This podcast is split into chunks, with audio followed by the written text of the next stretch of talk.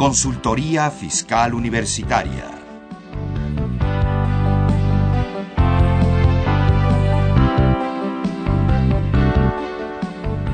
Un programa de Radio UNAM y de la Secretaría de Divulgación y Fomento Editorial de la Facultad de Contaduría y Administración.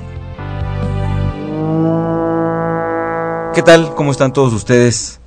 Es un placer saludarles. Yo soy Miguel Ángel Martínez Uc y les damos la más cordial bienvenida a este su programa de consultoría fiscal universitaria. Hoy platicando de la que es la declaración anual de las personas morales. Ya es el, el, último de tres programas que tuvimos. En los anteriores estuvimos hablando de lo que es el impuesto sobre la renta. Hoy hablaremos de la determinación del impuesto anual, del impuesto empresarial a tasa única.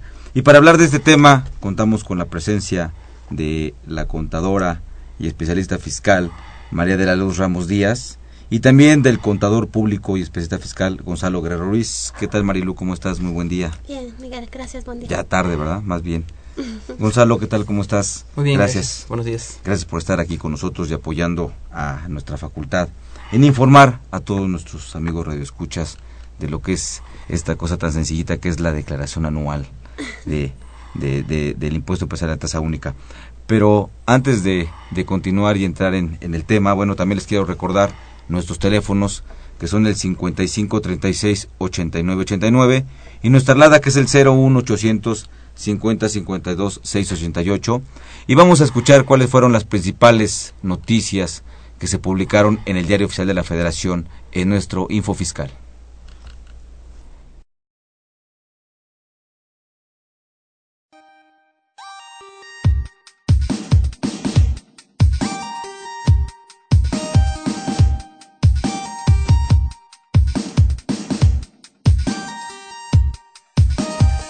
Info Fiscal.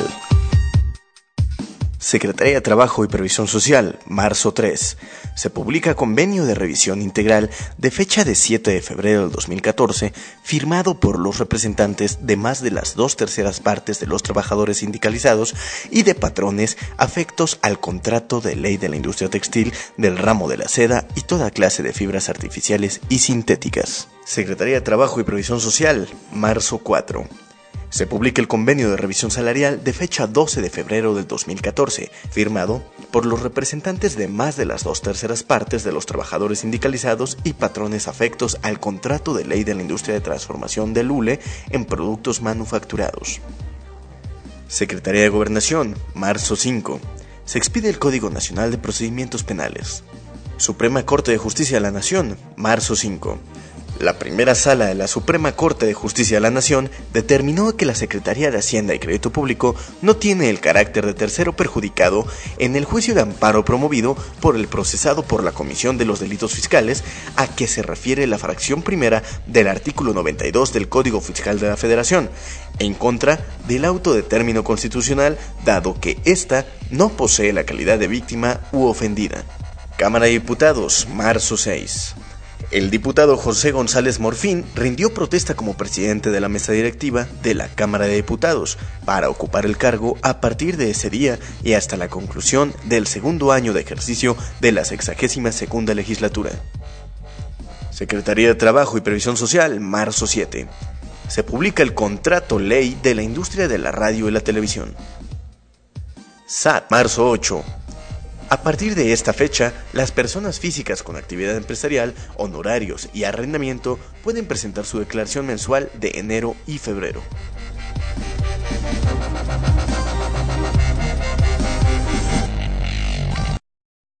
Bien amigos, pues esas fueron las principales noticias publicadas en el Diario Oficial de la Federación. Y bueno, hablando de, de, nuestro tema, que es la declaración anual del impreso empresarial de tasa única, que bueno, ese impuesto ya quedó, esa ley ya quedó abrogada, pero para 2014, y que tenemos que dar cumplimiento a lo que es el, ese impuesto durante el 2013. ¿no? Sobre ese respecto, ¿qué comentarios podemos, podemos hacer, Gonzalo?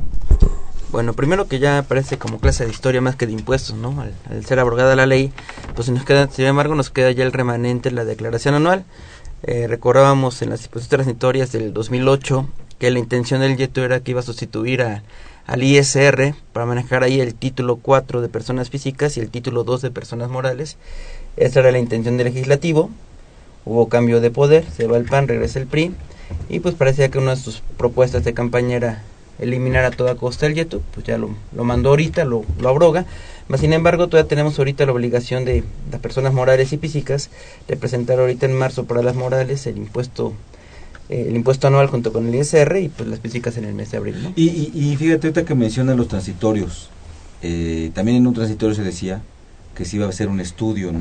Así es. De todo eso, que estudio que no sé si de verdad se hizo, no se hizo, cuál fue el resultado de ese estudio para ver la viabilidad de lo que comentaste, ¿no? Así es. En un transitorio también se decía eso y se dijeron tantas cosas que bueno, a mi muy particular punto de vista, yo creo que el impuesto especial de tasa única es un impuesto que permite medir mejor la capacidad contributiva de las personas eh, físicas o morales que el impuesto sobre la renta.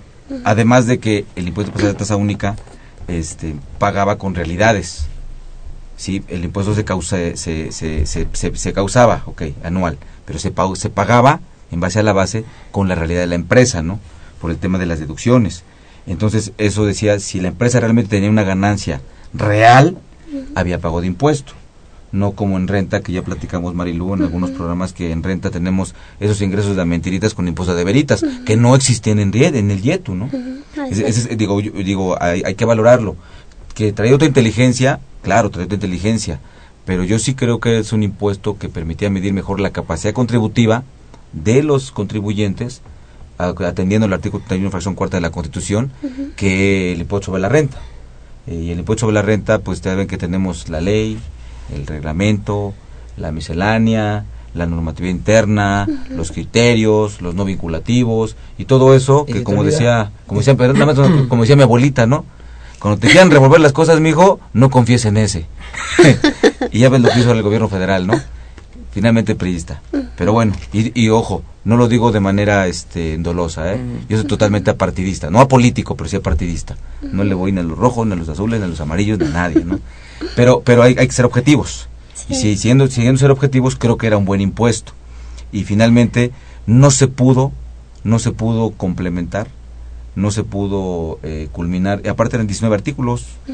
Sí, realmente era una ley muy corta. Y, y, y si es una simpli- simplificación administrativa, pues ¿qué estamos pidiendo, no? Perdón, Gonzalo, ibas a comentar. Sí, no, y lo que tú comentabas, ¿no? De la ley, disposiciones y demás, pero ahora ya la herramienta por excelencia ya es la página del SAT. Que ahora ya todo te lo van a avisar por la página, ¿no? No hacían las modificaciones de la ley. Ah, espera las reglas misceláneas. Y las reglas misceláneas que te dicen, no, no, espérate.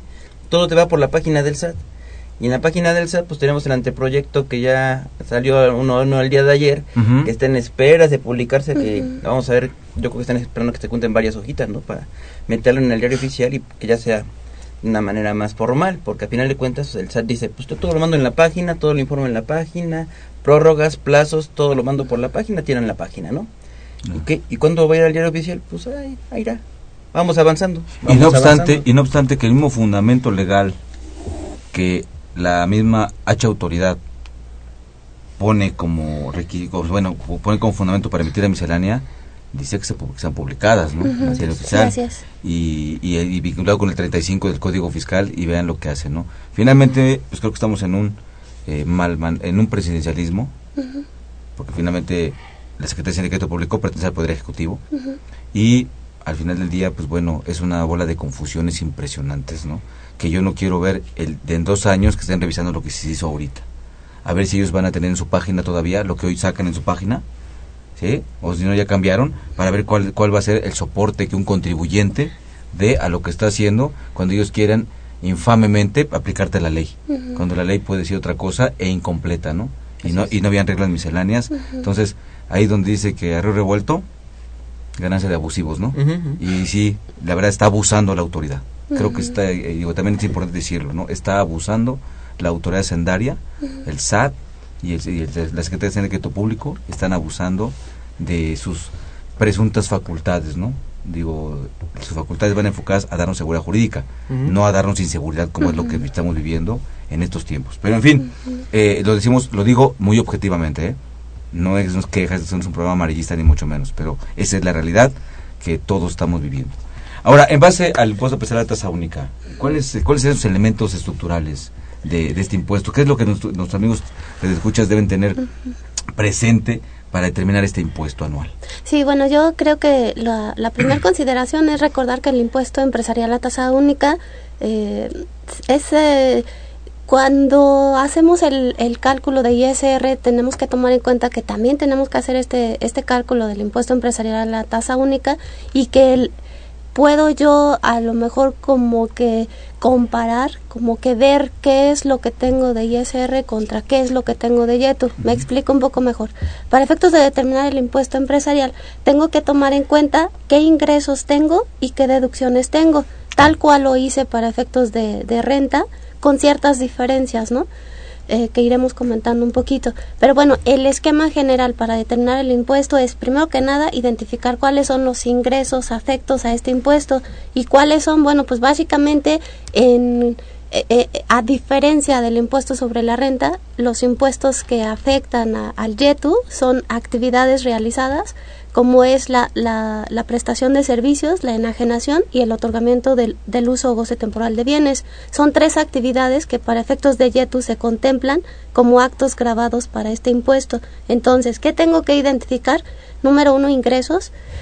Eh, esos ingresos deben de ser efectivamente cobrados en un esquema general, que, que, me gustaría que lo fuéramos viendo así, en un esquema general primero identifico ingresos acumulables. No, pues las mandan, ¿no? todos lados. ¿Tienes alguna objeción? ¿Alguna objeción, contador? ¿Te, Gonzalo, te agradezco. ¿Te ¿Alguna objeción, contador? No, no, no, vamos bien. Nos gusta, ¿verdad? Así, así okay, entonces, no me interrumpan, así por nos favor. Gusta. okay.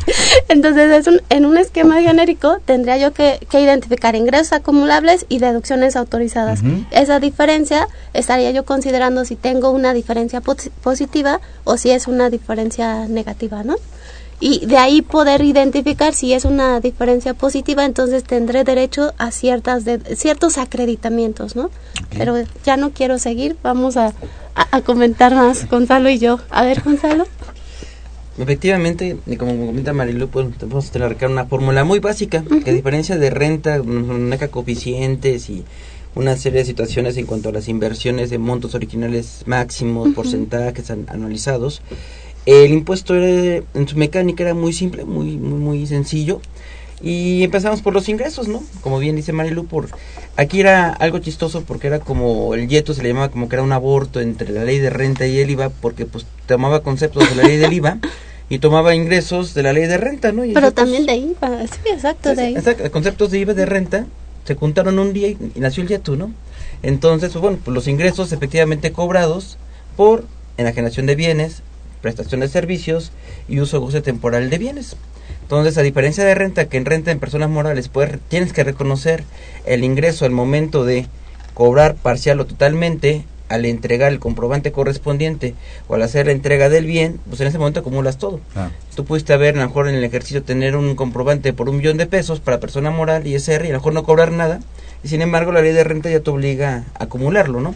En cambio, en el tú te decía, pues así ya hayas entregado el comprobante así ya hayas entregado el bien. Si no lo cobras, no causas el impuesto todavía. Todavía, es correcto. Entonces, ahí es donde es, es, vale la pena uh -huh. destacar, ¿no? Uh -huh. Estoy pagando con realidades. Así es. Incluso en los provisionales no se paga como en el pasado, con un coeficiente de utilidad del año uh -huh. pasado. ¿no? Así es. Entonces, eh, eh, son uno de los elementos importantes, porque de lo que estamos hablando ahorita son de los elementos de base del impuesto. Así es. Y esa es la forma en que voy a determinar la base, la, la cuantía sobre la cual voy a determinar el impuesto que estoy causando, ¿no? Sí, de hecho, Miguel, si me permites comentar, hay que recordar que para efectos de los pagos provisionales, como bien lo dijiste, son ingresos, ingresos cobrados y deducciones eh, erogadas realmente. Si hicimos bien el cálculo, estaríamos diciendo que el pago provisional de diciembre ¿El debe anual? de ser el anual. Claro. Entonces, realmente este impuesto, como tú bien lo comentas, no es una carga extra en tu declaración anual, puesto que ya lo fuiste haciendo durante. Aparte, estás pagando con tu realidad. Así es. No con, digo, si este año fue muy malo Así y, el, y el anterior fue bollante, estás pagando con un coeficiente de un año de, de un año bollante, ¿no? Así en renta es. y en Yetu pagas a tu real. realidad, a, lo, a, la, a, la, a, la, a, la, situación real y fi, eh, financiera y de negocio de, de, de, la empresa, ¿no? Si bajan tus ventas, pues bueno, que, que en muchos en muchos sectores ha pasado eso, ¿no? Así están, es. están, están en, en puntos críticos ahorita. Pero en fin, entonces ya tengo mis ingresos. De hecho, perdóname, nada más un comentario más.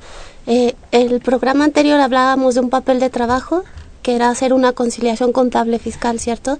Yo creo que en este momento también es importante mencionar que puedo hacer yo una conciliación contable fiscal de ingresos para efectos de ISR e ingresos para efectos de YETU. Claro, es- Porque eso es justamente Ahora hay que encontrar la diferencia, ¿no? Exacto, porque justamente ahí vamos a encontrar lo que Gonzalo decía, ¿no? Recordando las fechas de acumulación. Para efectos de renta son momentos diferentes y para efectos de YETU la regla nada más es ¿lo cobraste?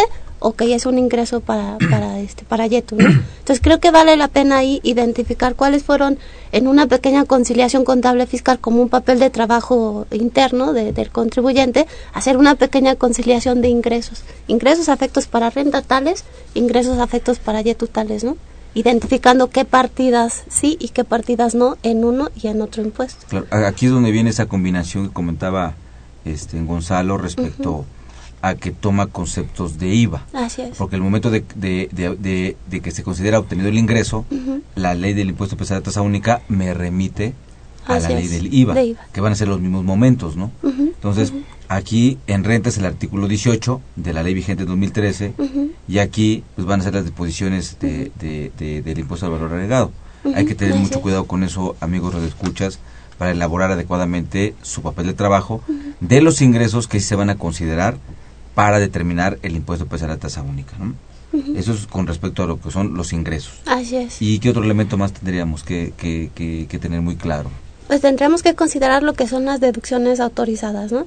Que básicamente también ya Gonzalo lo, lo mencionaba un poquito. En el caso de, si hiciéramos un comparativo, ¿qué deducciones tengo para renta y qué deducciones tengo para YETU? Bueno, pues simplemente salen votando cuáles. Aquellas que vas a, para efectos de renta, deduces en base a porcentajes máximos, ¿no? Como serían las inversiones. Sí, y para efectos de YETU, bueno, pues son todas, ¿no? Recordando que si hice una inversión, una inversión llámese un activo fijo, ese activo fijo para efectos de YETU es una deducción autorizada. Completa, al cuando- así es, 100%. al 100%, ojo también, recordando los límites que te marca renta, porque YETU, en esa parte, en el aborto que Gonzalo nos comentaba, ¿no? Pues realmente YETU dice, bueno, esto es lo que yo te digo, pero recuerda que tienes renta y recuerda que tienes IVA, ¿no? Por ejemplo, un automóvil, que es lo más clásico, ¿no? Un automóvil. Yo lo adquirí en mayo de 2013. Ujú. En renta, pues a lo mejor lo, lo normal lo empiezo a depreciar a partir de mayo, de junio, que es un mes completo, lo compré el, el 20 de mayo. A partir de junio empezó su depreciación, ¿no? Y esa es la parte de junio a diciembre, lo que voy a poder deducir vía depreciación para efectos de renta. Bueno, vía deducción de inversiones, por ¿Mande? favor. Vía No, pues sí, pero- de pero- pero- inversiones. pero- pero la Gonzalo, depreciación. ¿estarás de acuerdo conmigo? Sí, es el nombre. Lo que pasa es que contablemente tenemos la, el concepto de apreciación. ¿Qué quiere hacer a fiscalmente No, yo lo conocen como lo conocen como deducción de inversión, ¿no? Exactamente, entonces ya, ya, ya, ya tengo mi deducción. Ese es eh, de ese vehículo. Así Pero en el impuesto pesar de tasa única, si ese vehículo me costó 150 mil pesos, los 150 mil pesos van a ser deducibles Así es. en ese ejercicio, ¿no? Así es. De este, del impuesto pesar de tasa única.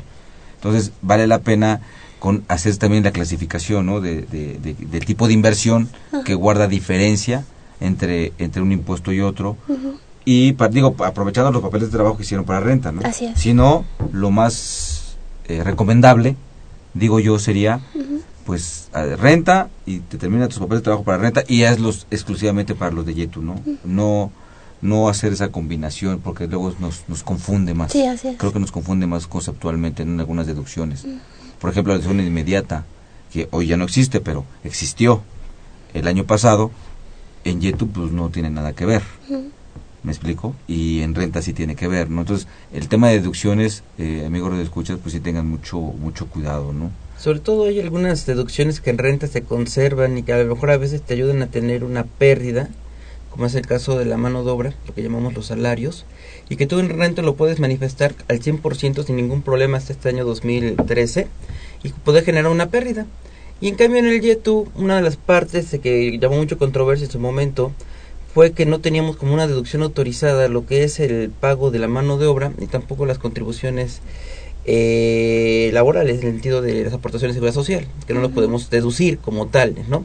si te dan una fórmula, un mecanismo, pues decir, que no es que no se deducen, se acreditan contra el impuesto, pero bueno, aquí el problema cuál era, que mientras que en yo en renta podía llevarme un 100% de la nómina, en tú te decía, sabes que bueno, yo sí te permito un acreditamiento, pero bajo ciertas reglas.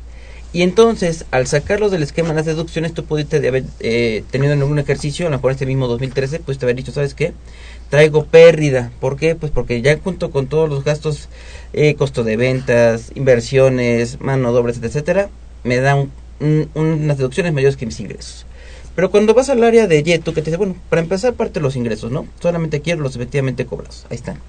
Deducciones. Tienes tus deducciones, ok. Tus deducciones por inversión bajo flujo de efectivo, ¿no? Lo que conocemos normalmente. Ya las pagaste, lo puedes deducir al 100% en este ejercicio. Pero, ah, a la mano de obra, espérame tantito, eso no.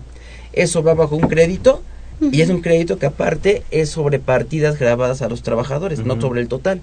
Nosotros tenemos unas partidas exentas hasta el año pasado, hasta el 109, que en algunos casos le podían dar a los trabajadores ingresos exentos, como era el aguinaldo hasta 30 salarios mínimos, la prima vacacional hasta 15, PTO hasta 15, que en el momento en que tú generabas ese crédito, pues ya no era completa la deducción, o sea, ya no se equilibraba de la misma manera, y aparte el crédito por sueldos y el crédito por seguro social no te generaban pérdida el crédito era hasta el monto del impuesto y se acabó. Entonces, bueno, es que mi pérdida, a lo mejor una parte de mi pérdida se origina por la mano de obra. Y al momento de irme al, cambio del impuesto del YETU, pues resulta que quedé a la par. O sea, quedé tablas, no que llevé ninguna pérdida, por así conocerla, contra el otro ejercicio. ¿Por qué? Porque mi mano de obra estaba castigada. Claro, ahí es donde yo menciono que el YETU tiene autointeligencia. El, el problema es ese cuando sacamos el tema comparativo. Al final del día, ni en uno ni en otro caso hubo lesión en uno se llamó por concepto de pérdida, pero no hubo impuesto. En esta, que de tablas, como comentabas, no hubo impuesto a pagar. Entonces, lo que tenemos, digo, bajo otra óptica, es ver la inteligencia que este impuesto empresarial de tasa única tenía respecto de algunas partidas y, y, cómo incidían en la determinación del impuesto, y esa para determinar la base o en el impuesto mismo, ¿no? Donde decías, oye, ¿qué es, qué es, más, qué es más benéfico? ¿Como deducción o como un acreditamiento? Y, y, entonces eh, venían algunas situaciones que es cuando se comparaba que esa, situación la provocó lo provocó el mismo gobierno federal cuando pues este eh, lo hizo como un aborto no como dice aquí lo que toma de aquí que toma de aquí y toma de acullá no entonces no lo hizo eh, objetivo y solito. Claro se activaron los principios de economía procesal lo que tú gustes y mandes pero pero provocaron esas, esas incertidumbres y al mismo tiempo descontentos. Pero, pero sí ahí en, la nómina que también vale la pena decirlo, hoy día esto que estamos comentando es lo que sacó la el abuso porque es una, es una, es una fracción abusiva, la fracción 30 del artículo 28 del actual ley sobre la renta, donde nada más te permiten la deducción del 47 del 53% de lo que es este los, los, los, los, las remuneraciones que le hace a un trabajador que no pagan impuesto, ¿no? Se me hace una vacilada eso, ¿no? Con todo respeto para el gobierno federal, pero sí, y para los diputados que lo aprobaron, oye, ¿en qué están pensando, no? con, todo, Digo, con todo respeto, este, un poquito de cultura fiscal, ¿no? Sí, o sea, ya ahorita ya analizando, pues bueno, ya tenías el antecedente en el yeto, o sea, ya iba para allá el, el camino.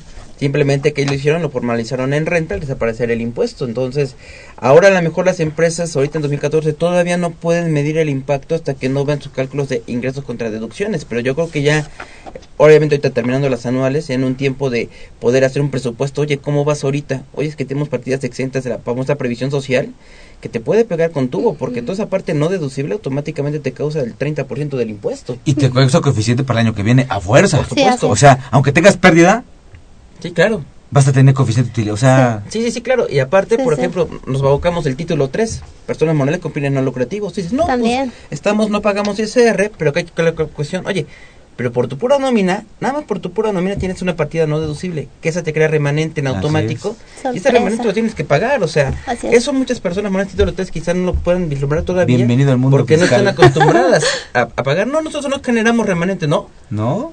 Pues ahorita por la pura nómina ya tienes un remanente en automático. Ya llevas el remanente de enero más febrero y lo que llevamos de marzo. y, luego el problema, ¿eh? Este, ustedes que estudian y lo dices, por ejemplo, a un sindicato, ¿no? No es cierto, estás, estás locos, estamos, nosotros no somos. a ver, lee la ley. Te dicen que no.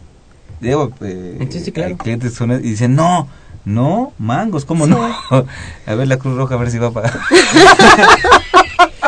Pues sí, o sea, Sí, cualquiera sí, que tenga... No, con todo respeto, pero Sí, sí, sí, claro, que, que- que se claro. pongan a ver cuál fue la- cuál fue el efecto de la Sí, soncera sí, que sacaron, ¿no? sí, sí, Una soncera, perdónenme. Sí, sí, sí, sí. Ese- ese- esa fracción 30, Sí. Sí, claro. digo, deben de, de sepultarla y de, o, o- o de mandarla al récord Guinness, algo así, ¿no?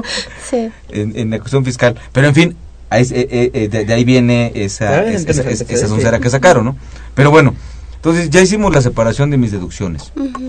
Después, ¿qué hago? Ya tengo mi papel de trabajo de deducciones con sus particularidades. Yo sí les recomendaría este, eh, los comentarios que nuestros expertos están haciendo, eh, tómenlos pues, evidentemente muy en cuenta, pero sí les recomiendo que eh, hagan papeles de trabajo no a- no accesorios, que, que no sea, que el yeto no sea accesorio al de renta, ¿no? O sea, a lo mejor opinión de ustedes, sino que hagan el de yeto exclusivamente, así como hicimos el de renta exclusivamente, el de yeto y van a tener me- menos inquietudes, ¿no?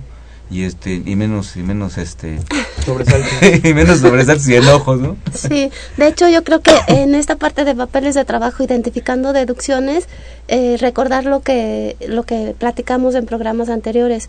Para efectos de, de ISR, simplemente en la declaración anual es, es anotar por rublos los conceptos que la propia declaración me está solicitando, que básicamente, bueno, pues son conceptos genéricos, ¿no? Claro. Sin embargo, para efectos de YETU, la propia declaración anual que se tiene que llenar, pues ya de manera específica me, me, me hizo bloques, ¿no? Vamos a llamarle así bloques. Entonces tú tienes que identificar, primer bloque, adquisiciones, ¿no? ¿Qué adquisiciones tienes? Bueno, tienes que ver durante el ejercicio qué es lo que tú vas a considerar que entra dentro del concepto de adquisiciones, ¿no? Por ejemplo, por ejemplo, a lo mejor estás eh, comprando papelería, ¿no? Entonces ese, ese rublo de papelería, ¿dó- ¿dónde lo, dónde lo meterías? Es decir, eh, para efectos de ISR, tú, tú puedes hacer una serie de conceptos de, de tus operaciones en gastos, que son los que Gonzalo mencionó, y simplemente en tu, en tu declaración anual vas a poner cuáles son las deducciones autorizadas y la propia declaración te va pidiendo que anotes, ¿no? ¿Qué conceptos? entonces una pregunta, Ajá. por lo que ustedes comentan, la, la, la, la ley de impuesto a a tasa única para deducciones en particular toma conceptos de renta. Así es. y a algunos les da tratamiento diferente de deducciones, algunos conceptos que la ley de impuesto sobre la renta da, pero em, pero esencialmente toma los mismos conceptos con algunas particularidades en algunos conceptos, en algunos de ellos, ¿no? Bueno, entonces cuando cuando tengo la declaración anual, la forma en que declaro los in- los de las deducciones en en lo que se refiere al apartado de impuesto sobre la renta, perdón, no es igual al del YETU. Difiere. O sea, Difiere. no es igual. No es igual. Ahora, pero No es igual en ¿por qué cuanto a si toman los mismos presentación? conceptos, no?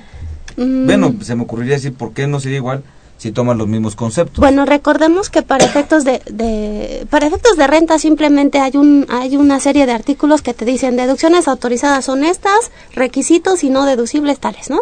Identificas cuáles son y hasta ahí lo dejas. Lo puedes tener como un listado de deducciones. Para efectos de YETU ese listado, si tú quieres partir de esos conceptos que son los que también debes de utilizar para renta, ahora lo único que tienes que hacer es ponerlos en bloques. ¿Sí? Es decir, tú tienes una lista ejemplo de 20 deducciones, de las que tú quieras. Muy bien. Pues vamos ahorita, perdón que te interrumpa, Ok. Marilo, vamos a ir a una pausa Claro. y regresamos para seguir hablando de este impuesto empresarial a tasa única y su determinación en la declaración anual.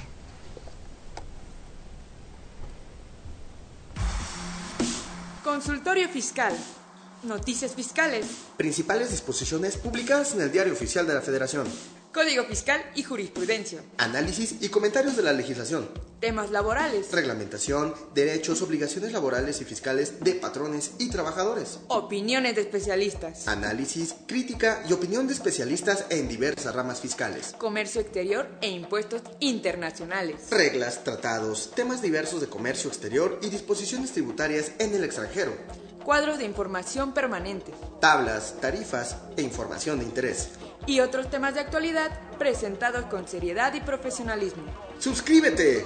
En http dos diagonal diagonal consultoriofiscalunam.mx o llama al 5616-1355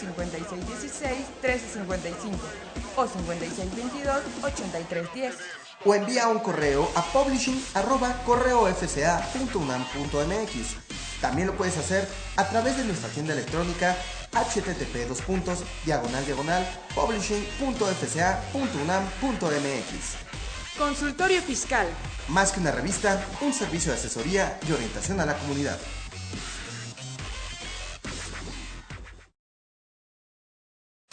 Bien amigos, ya estamos aquí nuevamente con ustedes hablando de este tema de la declaración anual del impuesto empresarial a tasa única de las personas morales del título 2.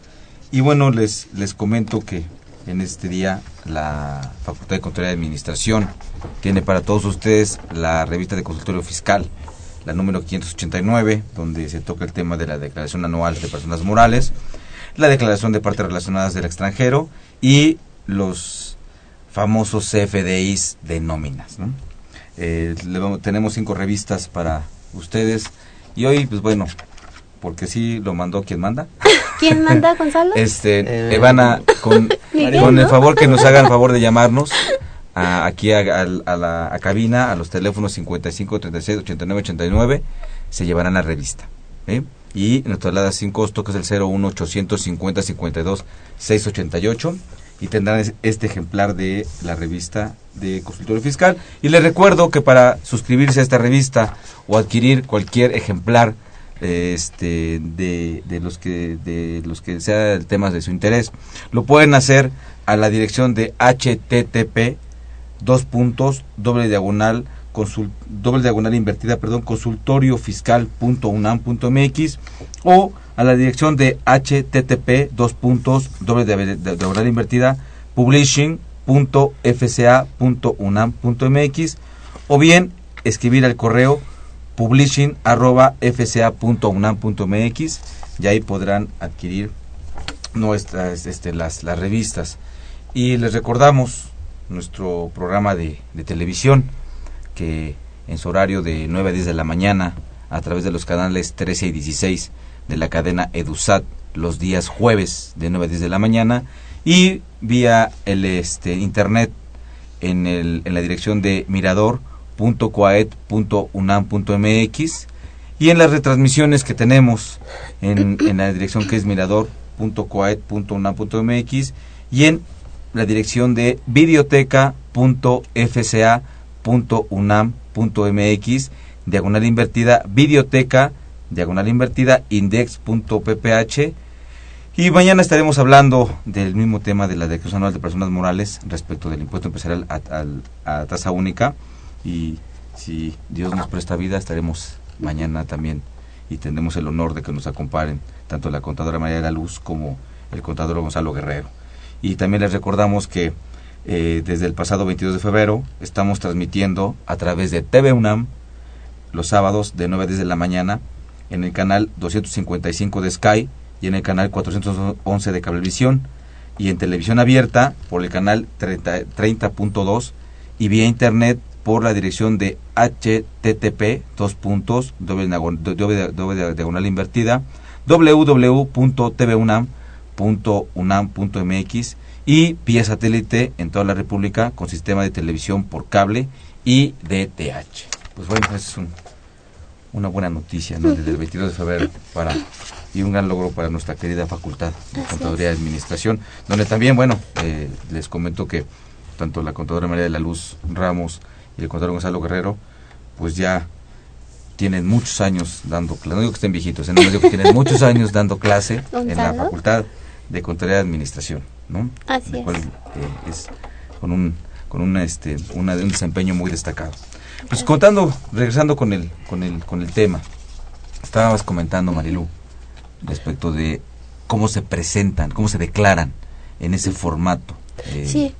Las deducciones. Sí, lo que yo lo que yo comentaba es lo siguiente, para efectos de ISR tú puedes tener un listado de deducciones, una serie de deducciones que ya Gonzalo comentó y simplemente para la declaración anual hay un apartado en, la, en, el, en el formato de declaración, que es el formato 18 que habíamos platicado, y ahí simplemente te va a pedir ciertos conceptos para efecto de deducciones autorizadas para ISR.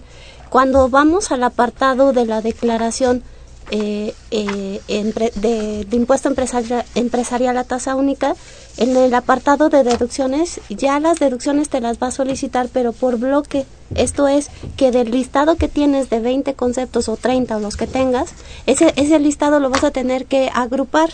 Eh, eh, perdón, era más a decir en el comentario. Gonzalo, este listado tenía que ver con el famoso listado que había que presentarse, que estaba en la ley de ingresos y que después se vía miscelánea. ¿Tiene que ver con eso? Así es, así es. Parte de, porque... O sea, eso lo comento para efectos de que ahí pueden tomar eh, un ejemplo para de referencia, trabajo, ¿no? Una así referencia. es, Así es. Lo que pasa es que en el tiempo, cuando nació el impuesto en 2008, no tenía la obligación de llenar ningún cuestionario. Entonces, primero lo mandaron por reglas misceláneas y al año siguiente lo mandaron otra vez la ley de ingresos con tu obligación de llenar tu cuestionario. Después, con una serie de decretos de facilidades y estímulos, pues dijeron, ¿sabes qué? Pues este, presenta tu pago provisional, que ahorita ya con tu línea de captura, pues es basi- muy parecido al cuestionario anterior Así y es. prácticamente le estás paseando la, la información, ¿no? Y tiene que ver mucho también con la, decla- con la declaración anual, se parecen un, un poco. ¿eh? Claro. Como referencia, ¿verdad? Para que apoye. a- Así es. Y, como, y ese listado había que presentarlo también de forma... Era mensual. Entonces, Era va- mensual. iba coincidiendo con el provisional, de tal suerte que también llevaba yo mis deducciones anuales. ¿no? Así es, Cuando como que, prestaba la era, de como que era una obligación doble, presentar el listado y por, por una parte, eh, eh, como Gonzalo lo comenta, bueno, pues tenías que dar una, un vaciado de tu cálculo, ¿no? Y pues y ju- junto con eso, bueno, si había pago tenías que pagarlo, ¿no? Y si no, pues no. Pues si no, pues no. ok, eh, al paso del tiempo, ¿qué sucedió? Bueno, que ese listado se elimina, ¿no? Por reglas que Gonzalo también mencionó. Y ahorita, ¿qué es lo que sucede? Simplemente eh, en tu pago provisional te, te pide exactamente los mismos rublos de, de deducciones que ahorita en tu declaración anual tienes que, que contemplar. Entonces, repito, no es complicado, es simplemente tú tienes identificadas las deducciones, ahora qué es lo que vas a hacer, bueno, pues simplemente lo que hiciste en los provisionales, ¿no? Al momento de que, de que hiciste tu línea de captura, te pedía de manera específica que englobaras tus deducciones. En la declaración anual te pide lo mismo. Entonces, yo lo, lo ubico como que estás eh, eh, poniendo en bloques tus deducciones, ¿no? Entonces, esos bloques, repito, pues una de ellas es las, eh, las deducciones eh, de adquisiciones, adquisiciones de bienes, eh, eh, otra es la Servicios de servicios, la uso de goce. uso goce temporal de bienes, ¿no? Entonces, simplemente del listado que tienes de las 20, englóbalas. Y ya simplemente en tu declaración anual las vas a poner en, ese, en esos conceptos, ¿no? Muy bien. Sí. Y después de eso, ingresos, deducciones, aplico mi formulita, Tenemos ya nuestra base. ya tengo ahí la base. Sí. Y después de que sí.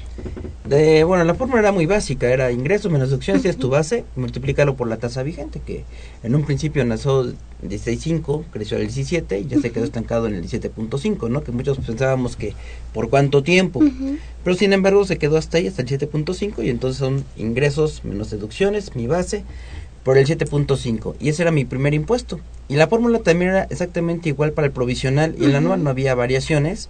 Y entonces ya tenías, puedes, puedes decir que ya hiciste tu impuesto del ejercicio.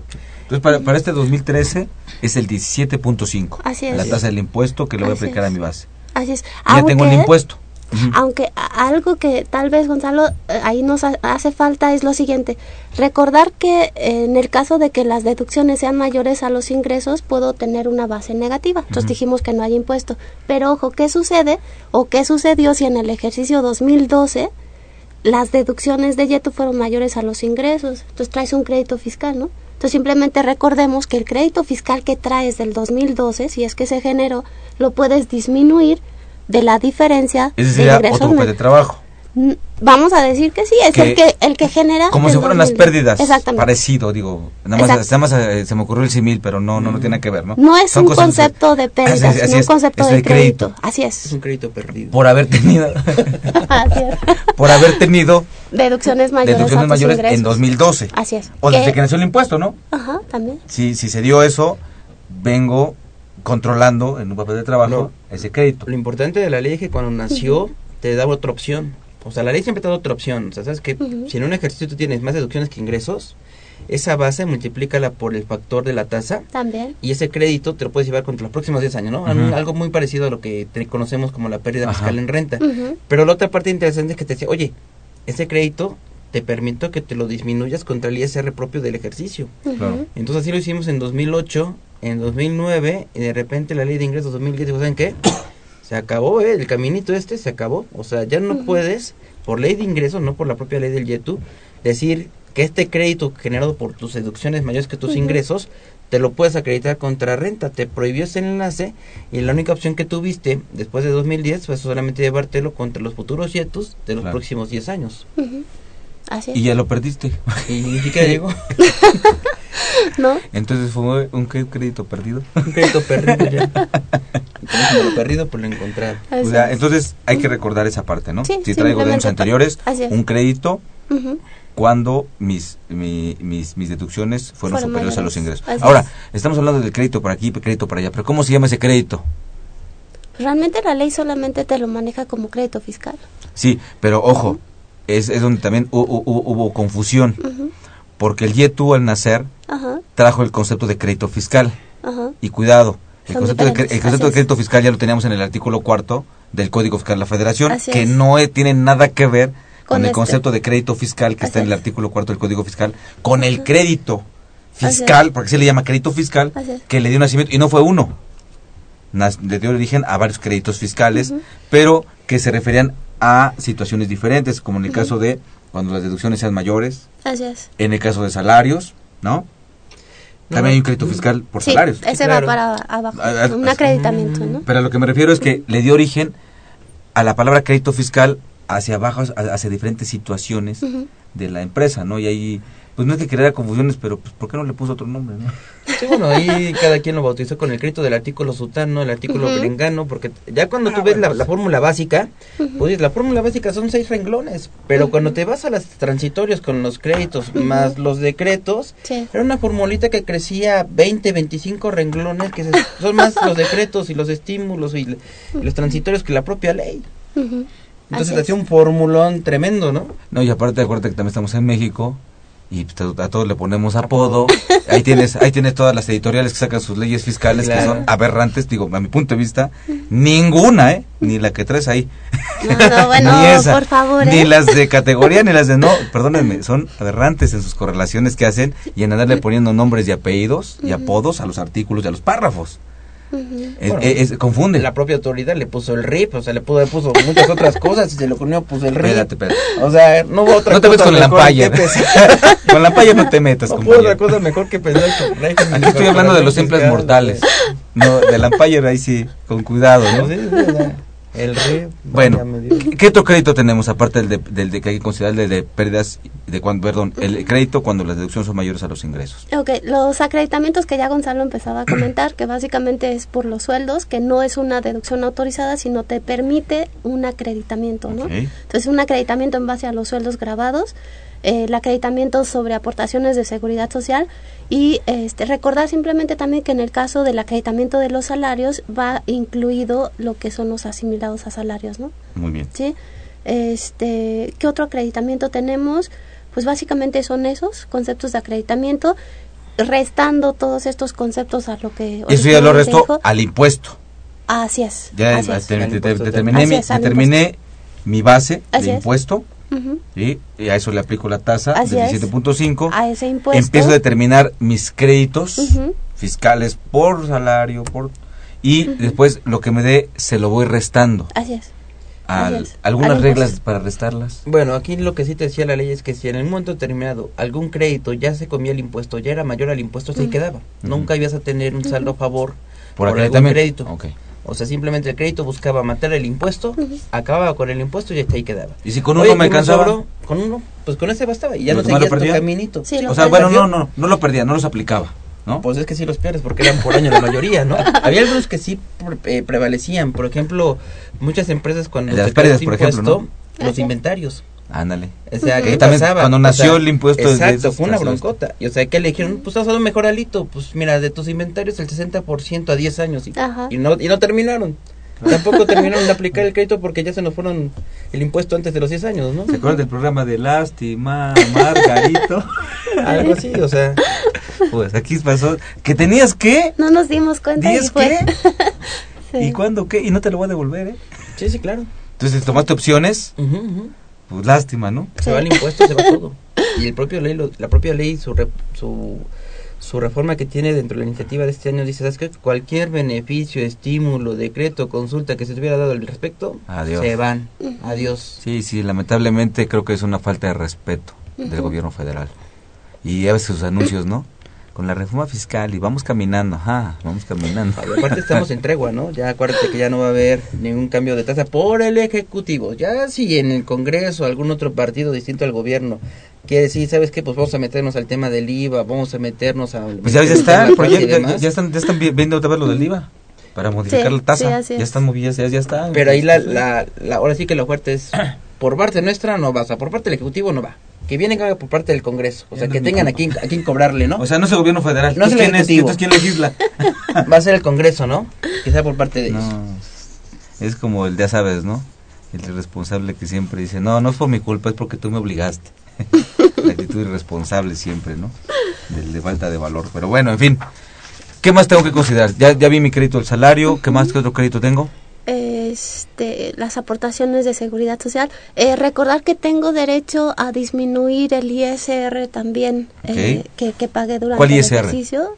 El, El- que llaman el ISR propio, ¿no? El ISR propio. Eh, de- el ISR propio, ¿cómo lo determino? ¿Cómo lo encuentro? ¿Cómo lo identifico? Bueno, el ISR propio básicamente es lo que tú hiciste en pagos provisionales y que finalmente, eh, vamos a verlo así, cuando hago la declaración anual de la que ya platicamos, ingresos menos deducciones, utilidad fiscal, eh, en, en renta. En renta, ok, en renta. Determino el impuesto sobre la renta Ajá. de- de renta y ahí voy a determinar un, un impuesto sobre la renta anual.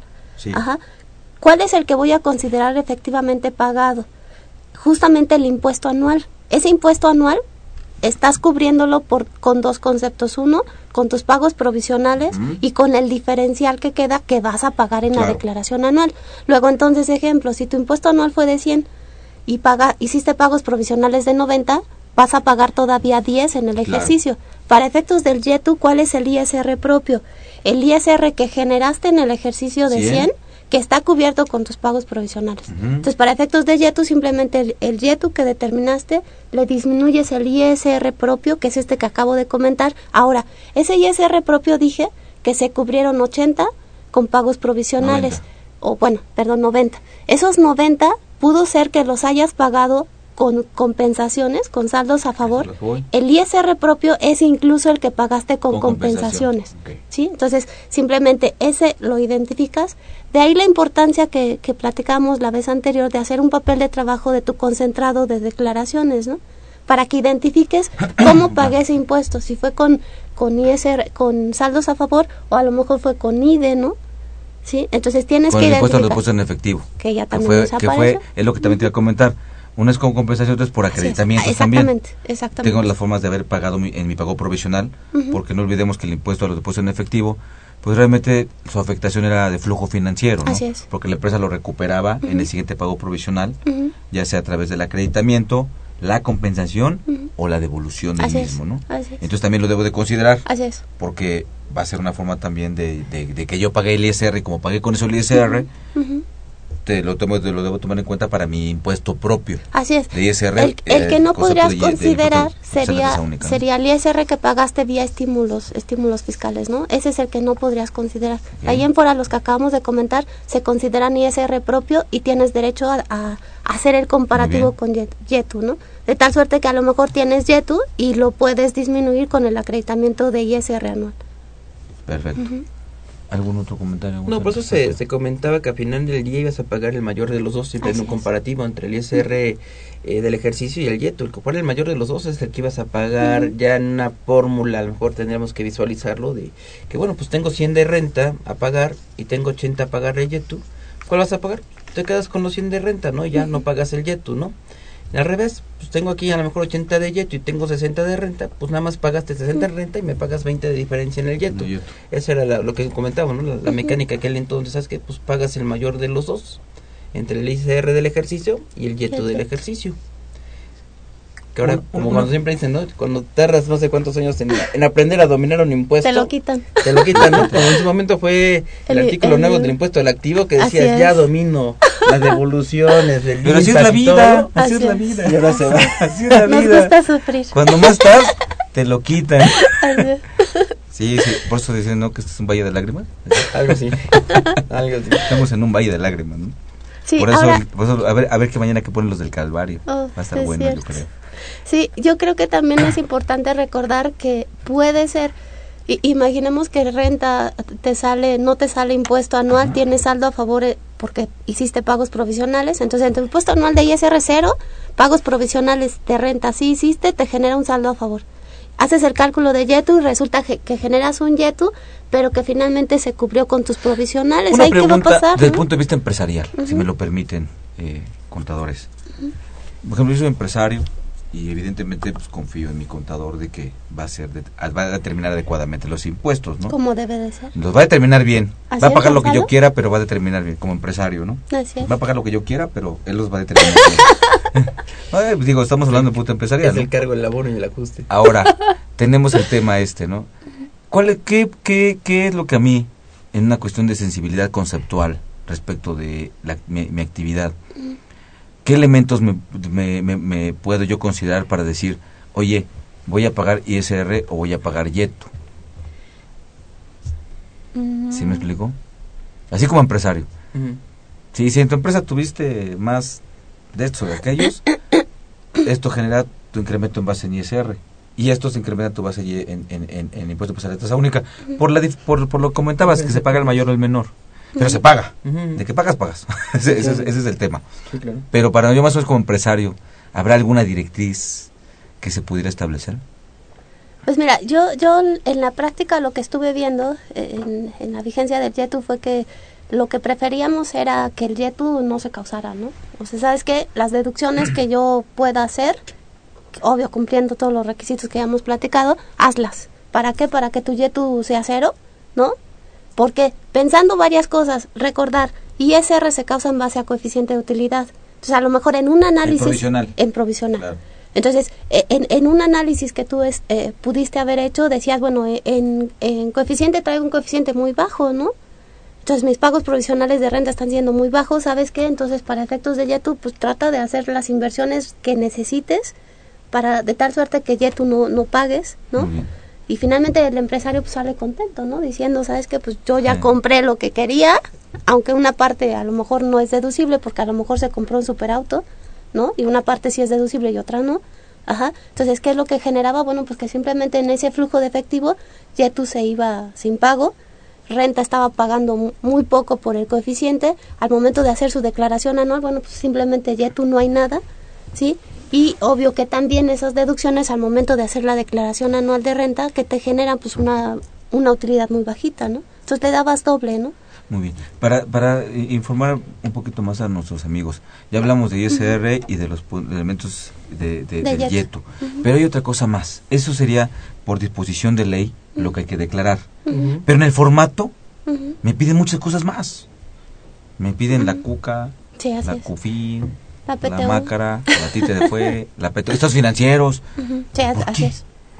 Si eso no lo dice la ley. Es que hay que partir, bueno, todo parte de la contabilidad al final del día. Por Ujú. eso es que tenemos la famosa conciliación contable fiscal, Ujú. decir, bueno, parte de tu utilidad contable, porque contablemente tú haces todo. Contablemente no hay topes, no hay límites. Ujú. Contablemente tienes tus famosos vales azules para efecto de una comprobación de caja chica, una serie de cosas. Pero fiscalmente esto, no, no, no, espérame. Es que aparte de ser reducibles, bueno, estrictamente indispensable una serie de requisitos, el tema de los comprobantes fiscales, ¿no? O sea, si no hay comprobación, son- no ocurren en requisitos, no le puede dar el efecto, ¿no? Pero contablemente tú puedes decir, bueno, mira, contablemente traigo una pérdida tremenda. Y cuando vas a la conciliación contable fiscal, dices al empresario, ¿sabes qué? Traes, traes utilidad fiscal. ¿De dónde salió? Claro. Pues principalmente por ese tipo de cuestiones, ¿no? No tenemos topes en los autos contablemente. Nadie te dice, ¿sabes qué? Contablemente no te compres un Mercedes. Fiscalmente te dicen, oye, si es un auto para la empresa, espérame, cómprate un bocho. Pues si es que hubiera bocho todavía, ¿no?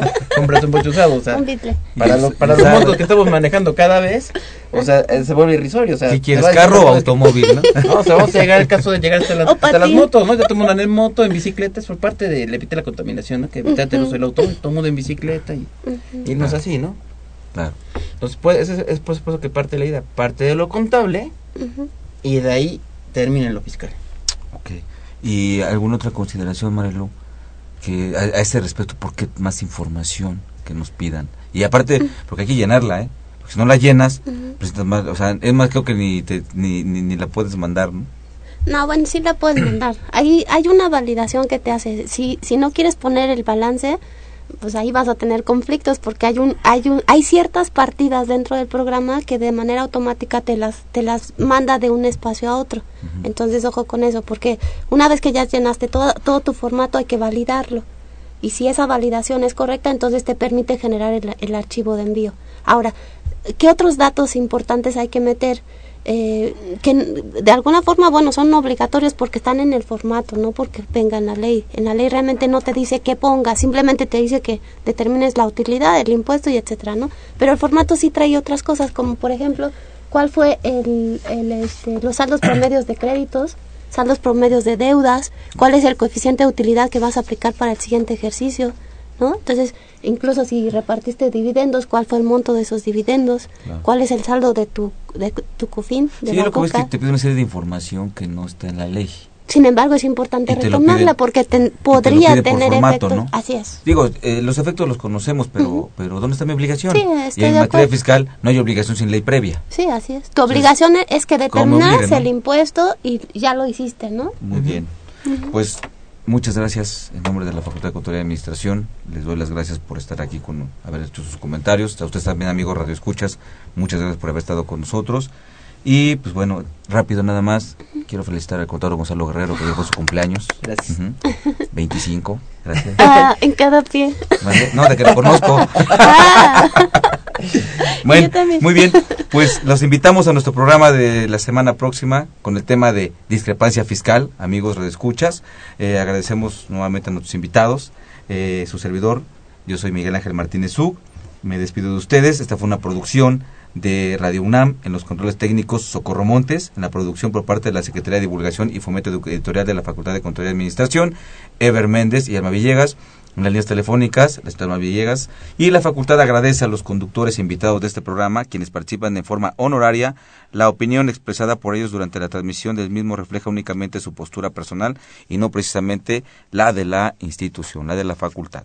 Pues nuevo, nuevamente agradezco, me despido de ustedes, dentro de ocho días espero contar con su, con su presencia. Que tengan una excelente tarde. hasta luego.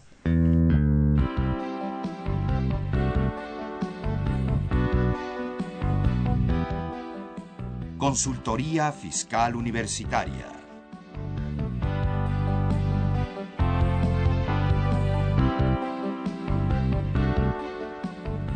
Un programa de Radio UNAM y de la Secretaría de Divulgación y Fomento Editorial de la Facultad de Contaduría y Administración.